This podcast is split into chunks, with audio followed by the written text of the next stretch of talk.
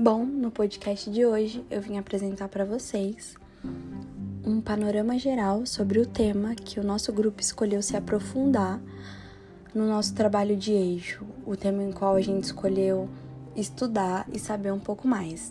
E agora eu vou compartilhar com vocês algumas respostas que nós obtivemos.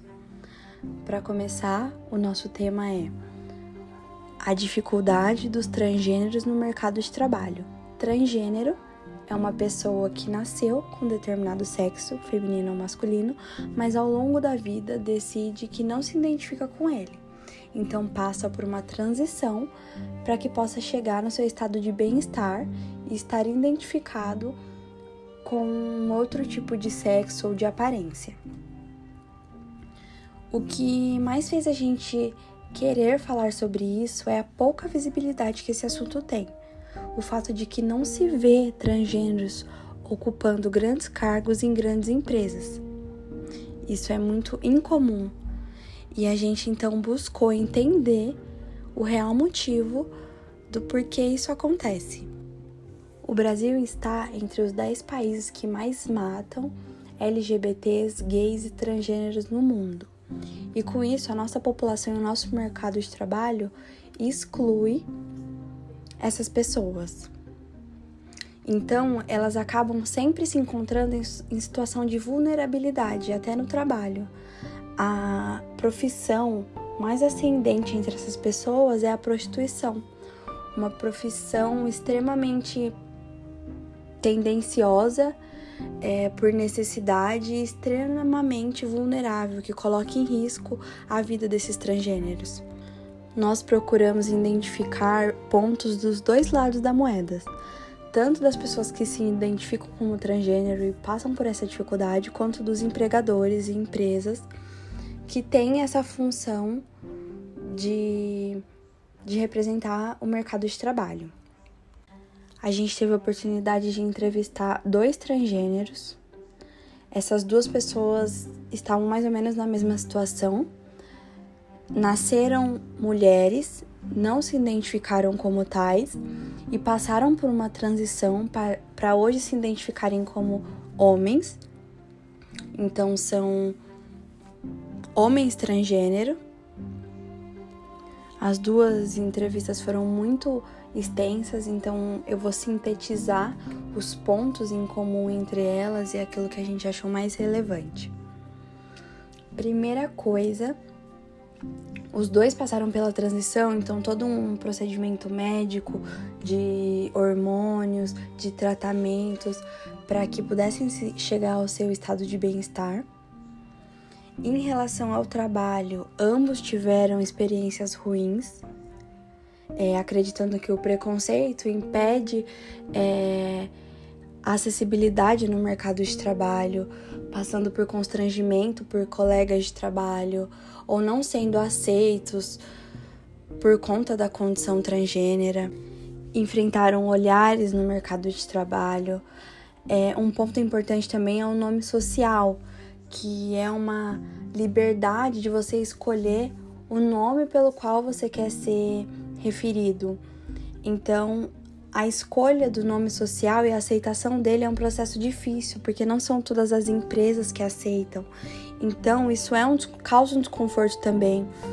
É, um dos nossos entrevistados disse que a empresa fez duas fichas, uma com o nome dele de registro e uma com o nome social.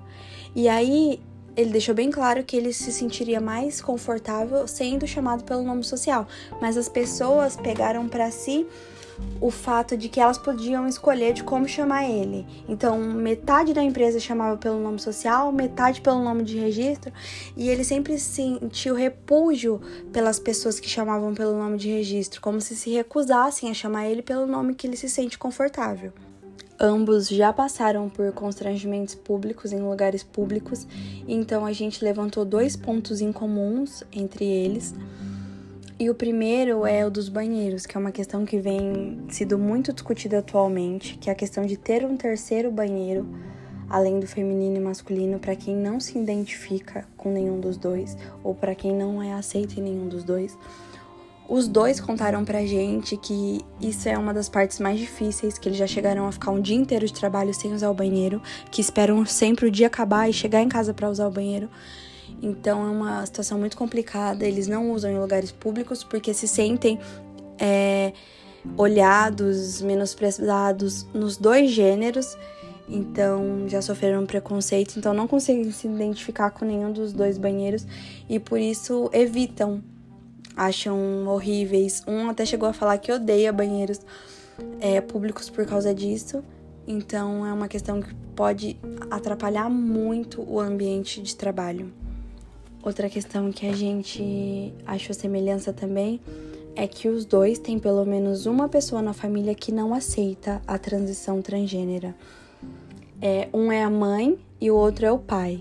E os dois usaram exatamente o mesmo discurso, que eles não aceitam, mas respeitam, o que tem um impacto muito grande na vida deles, segundo eles, que eles não conseguem achar normal e nem entender. Pelo menos uma pessoa achou estranho e evita o assunto no ambiente familiar.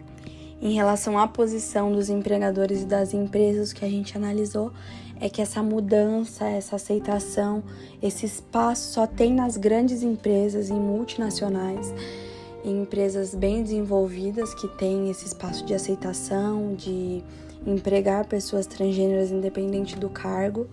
Em empresas de pequeno e médio porte é tipo extinto, não não se vê nenhum. A gente realizou uma pesquisa no Forms em que a gente mandou para alguns conhecidos que têm lojas pequenas, empresas pequenas e não tem nenhum transgênero trabalhando. Então, as potências realmente que estão adotando esse essa nova aceitação, essa reformulação no convencional. E as empresas que mais têm transgêneros somados ao seu número de, de colaboradores são a Natura, a Ambev e a Ford. Tem outras, mas essas são as que têm os números mais representativos.